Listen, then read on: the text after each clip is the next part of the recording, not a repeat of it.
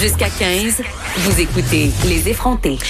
On attend encore euh, de voir la façon dont le gouvernement fédéral compte gérer la crise à partir de maintenant. Donc, je vous rappelle que Justin Trudeau devait prendre la parole aujourd'hui pour nous parler, dans le fond, des mesures que prendrait son gouvernement là, pour essayer de contenir euh, l'épidémie, euh, la pandémie. en ce moment, on est encore en attente, donc il ne s'est pas encore présenté là, sur le lieu de son point de presse. Donc, on va attendre la mise à jour de M. Trudeau. On va également attendre, comme je vous le disais, celle d'avec M. Legault, qui lui devrait prendre la parole d'ici la fin de l'heure. En attendant, on va aller faire un tour d'horizon de ce qui se passe sur la scène internationale en compagnie de François Audet, qui est directeur de l'Institut d'études internationales de Montréal. Il est au bout du fil avec nous. Bonjour François. Oui, bonjour. Salut. Donc, euh, dites-moi, vous, vous surveillez la situation de très, très près. Moi, j'aimerais bien qu'on commence avec la Chine, euh, qui est un peu le ground zero de la crise actuelle. En, en termes de chiffres, euh, est-ce que ça, ça va en Chine? Est-ce que ça se stabilise tranquillement? Ben écoutez, euh, c'est très difficile à dire. Mm. Euh, euh, le, scientifique en moi vous dirait que les données qu'on reçoit depuis quelques semaines de la Chine ne sont pas valables. ben, Pourquoi? Oui, tout simplement que la, Chine a probablement, et là je suis en hypothèse, décidé d'arrêter de faire des tests pour éviter d'alarmer la population davantage.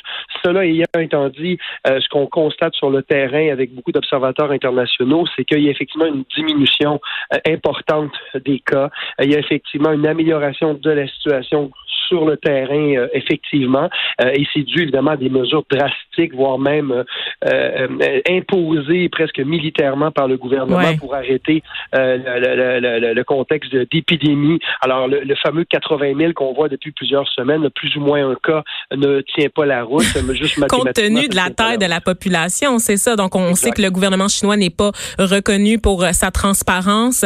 Dites-moi, est-ce que je pense qu'on est rendu là au niveau de la Chine, c'est pas juste une question de ménager la population. Il y a une question d'image aussi. Donc, euh, la, Chine qui, jusqu'à présent, vit très mal avec euh, le fait d'avoir été euh, le berceau de la crise qu'on connaît aujourd'hui. Euh, tout à fait, euh, et, qui évidemment avait, on le sait un peu au départ, euh, tenté de camoufler l'affaire avec différents différents procédés, allant jusqu'à faire taire là, certains médecins qui avaient levé les, drapeaux mhm. rouges. Et, je crois par contre que l'effet sur l'économie chinoise, la société chinoise, se fait largement ressentir. Donc la Chine en paye le prix, évidemment, mais aujourd'hui les données qu'on reçoit ne sont ne sont moi, moi en tout cas je, je ne pourrais pas les utiliser dans des dans des analyses euh, euh, officielles parce qu'elles ne sont pas elles ne sont pas, pas, valables. Mais on observe effectivement sur le terrain par les observateurs euh, indépendants une amélioration. Mais on peut pas évaluer cette, de quel niveau est cette évaluation cette amélioration là par contre. Donc ça, ça reste très préoccupant tout ça, très inquiétant. où est-ce que c'est préoccupant aussi, c'est en Europe parce qu'on sait que le, le virus circule très rapidement là-bas. ça regarde comment là, du côté de l'Italie et de l'Espagne? l'Espagne maintenant, là, qui est rendu quand même un pays où la situation s'aggrave de minute, d'heure en heure de minute en minute. Oui, plusieurs foyers importants. Vous parlez donc de l'Italie qu'on a entendu parler dans les dernières semaines. Euh, évidemment, l'Espagne aussi. Euh, il faut pas, il faut pas, faut garder euh, aussi en tête que la France et l'Allemagne sont des pays avec des populations importantes démographiquement, sont aussi largement affectés. Et des plus petits pays démographiquement, mais proportionnellement qui sont très affectés, c'est les pays de, de la Scandinavie, le Danemark, la Suède et, et, la Norvège atteignent des niveaux entre presque dix fois plus élevé que le oh. Canada, mais avec des populations euh, parfois, ben, bon, notamment si on parle de la Suède, euh, un pays qui est gros au niveau de la population comme le Québec, finalement, a, mm-hmm. euh, atteint un niveau là, de, de, d'endémie extrêmement élevé et visiblement presque hors de contrôle pour la capacité d'absorption des systèmes de santé locaux. Donc l'Europe, et vous l'avez dit en introduction, est devenue le nouvel épicentre de la de, de, de l'épidémie et c'est pourquoi justement il y a des mesures et on on l'espère dans les prochaines minutes, euh, qui seront annoncées au gouvernement fédéral, mm. euh, qui, qui, devraient, selon moi, être annoncées au gouvernement fédéral assez rapidement pour éviter justement euh, qu'il y ait des, des, voyages inutiles à tout le moins qui soient faits entre les Européens et le Canada. Ben oui, c'est ça. Donc, on, pourra justement parler là, de la réaction robuste de certains pays là, comme ceux de la Scandinavie, la France également, hein, qui se dirige là, vers un confinement total. C'est ce qu'on apprenait au cours des dernières heures, des mesures beaucoup plus draconiennes après après la fermeture des bars, des restaurants, des parcs.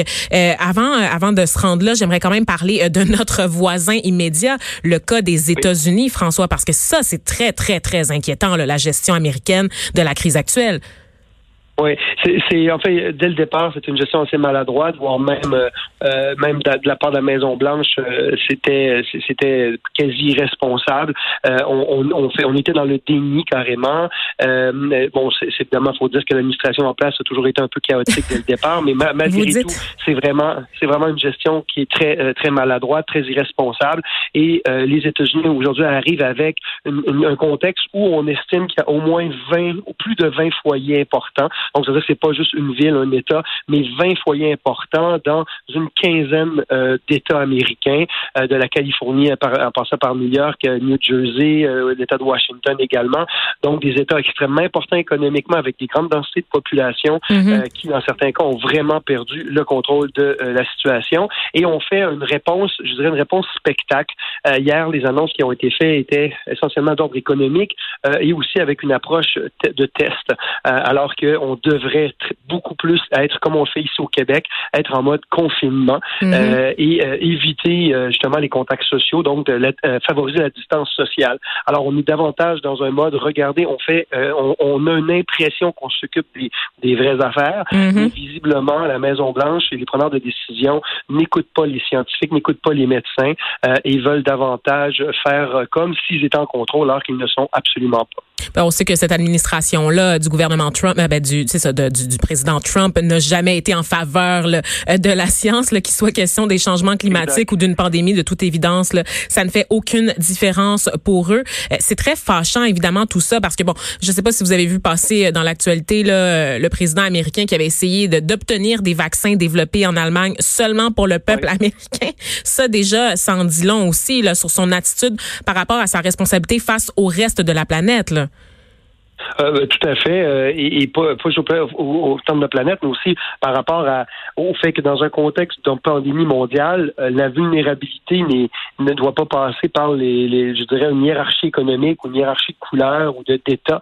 la vulnérabilité, c'est c'est les personnes âgées, c'est les personnes qui sont immunodéficientes, c'est les personnes qui ont déjà des, des faiblesses pour différentes raisons au, au, niveau au niveau de leur santé et qui sont beaucoup plus vulnérables. Alors qu'un pays tente de s'approprier euh, que, que, que, que, que le vaccin soit utile ou non, que le, le, médicament soit, soit, utile ou non, ça, on, le verra plus tard, mais qu'on ait tenté effectivement de faire cet acte-là euh, dépasse évidemment où on vient de transgresser. Là, je, je, je pourrais pas vous dire combien de règles du droit international euh, et des mesures d'urgence mm. dans des contextes comme ceux-là, alors que ça doit être notre population vulnérable qui doit être en priorité ciblée. Et notre, quand je le dis avec le M, c'est la population euh, planétaire. Donc là, on est, on doit plus penser en, en termes de frontières, mais euh, s'assurer justement, puis on le disait hier aussi au gouvernement du Québec, sérieusement, on fait un, travail assez exceptionnel, justement où on, informe correctement et on dit, ben, les populations vulnérables, euh, c'est pas nous de, de, de, 30 ans en santé, c'est nos grands-parents, c'est nos parents d'un certain âge qui sont euh, qui ont des difficultés respiratoires,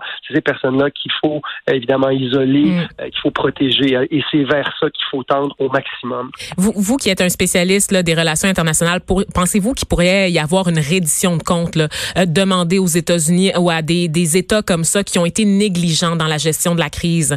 Euh, parce que vraiment, on parle, j'exagère évidemment, j'extrapole, mais on parle de crimes quand même contre l'humanité. Il, y, a des conséquences réelles à tout ça et je vois mal comment ça pourrait rester impuni.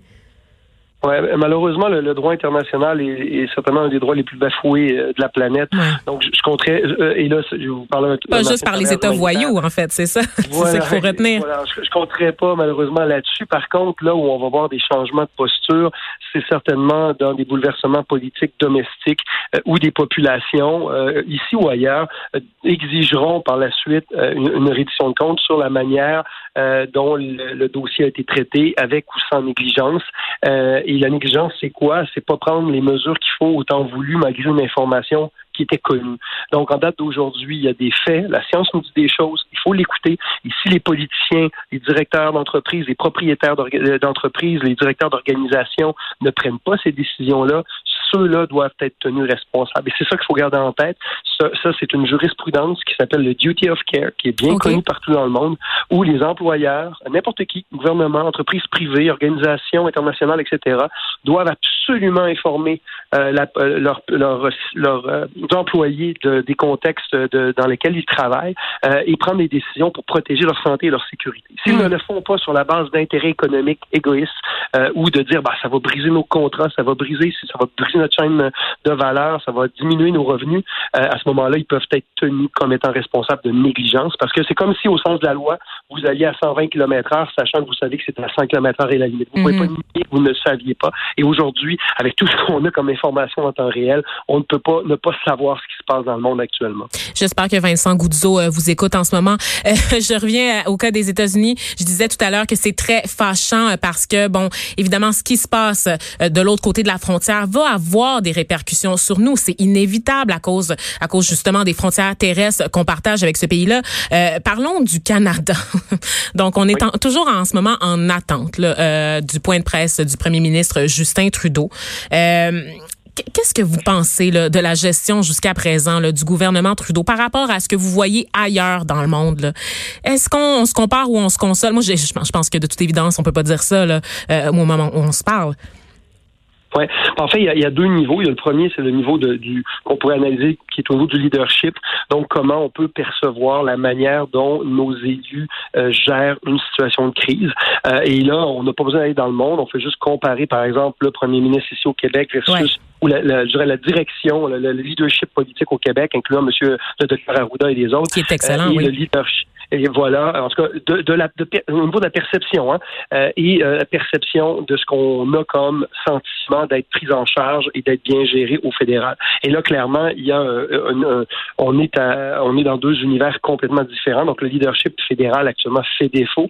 Clairement, il y a de l'ambivalence et il y a des débats sur des grandes décisions, notamment la fameuse fermeture des frontières. Et, et j'aurais aimé que vous et moi, on se parle après l'entrée. Ben oui, ben c'est ce qui, ce qui était prévu.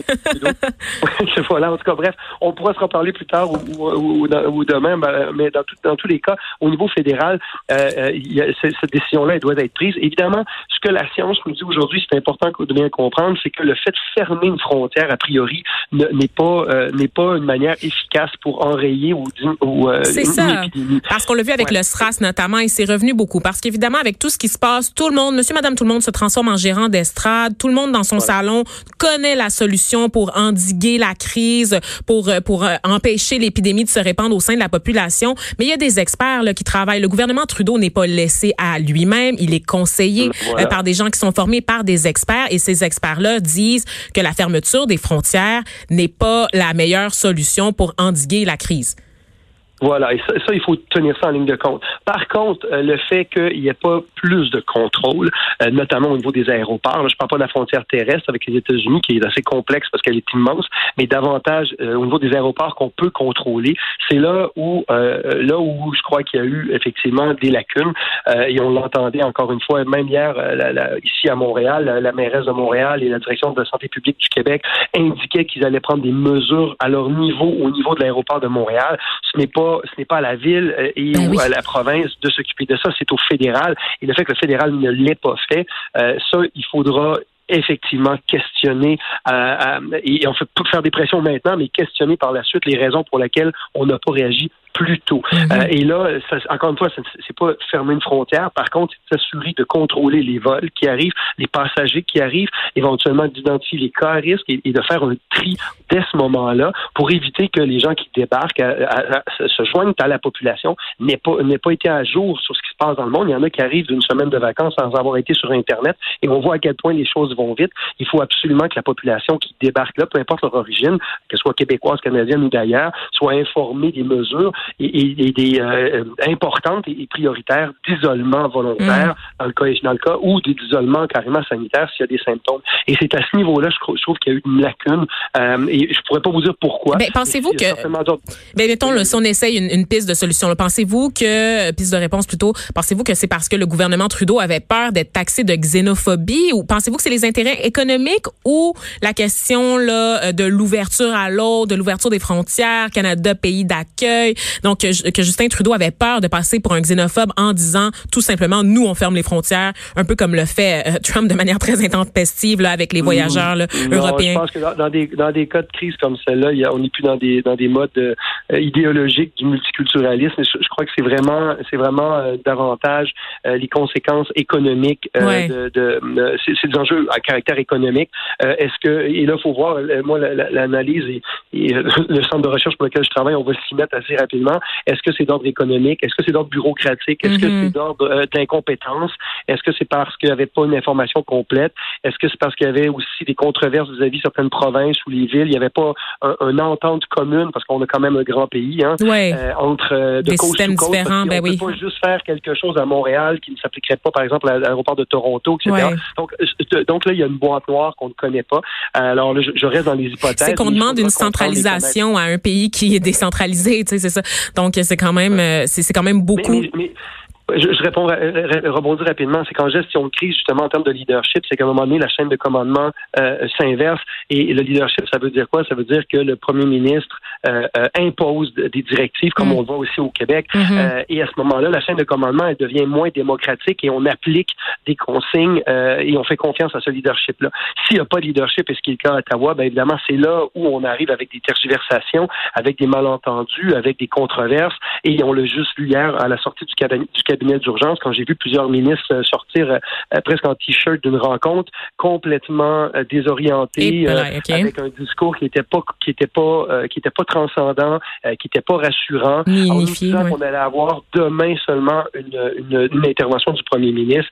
je trouvais ça, en, tant qu'expert en gestion de crise, je trouvais ça extrêmement maladroit. C'était au premier ministre de sortir de cette rencontre-là et de nous faire un point d'ordre absolument, ce qui n'a pas été fait. Et mm. encore, à l'heure où on se parle, il est une demi-heure en sur son propre ben oui, voilà, c'est ça. Donc, on aura l'occasion de parler plus en détail là, euh, de cette gestion de crise, le tant du côté fédéral que provincial et même municipal un peu plus tard euh, au cours de l'émission avec un expert en gestion de crise. En attendant, on peut saluer euh, quand même l'initiative qui a été prise par la mairesse Plante et aussi en attendant, on peut vous remercier François Audet d'avoir pris le temps là, de, de, faire ce petit tour d'horizon avec nous de la situation là, ailleurs dans le monde. Donc, je rappelle, vous êtes directeur de l'Institut d'études internationales de Montréal. Merci encore. Peut-être aurons-nous euh, l'occasion de nous reparler là, euh, à la suite des déclarations de Justin Trudeau. Euh, ça reste évidemment à venir. On va les suivre tous les deux de très près. Merci. Au revoir.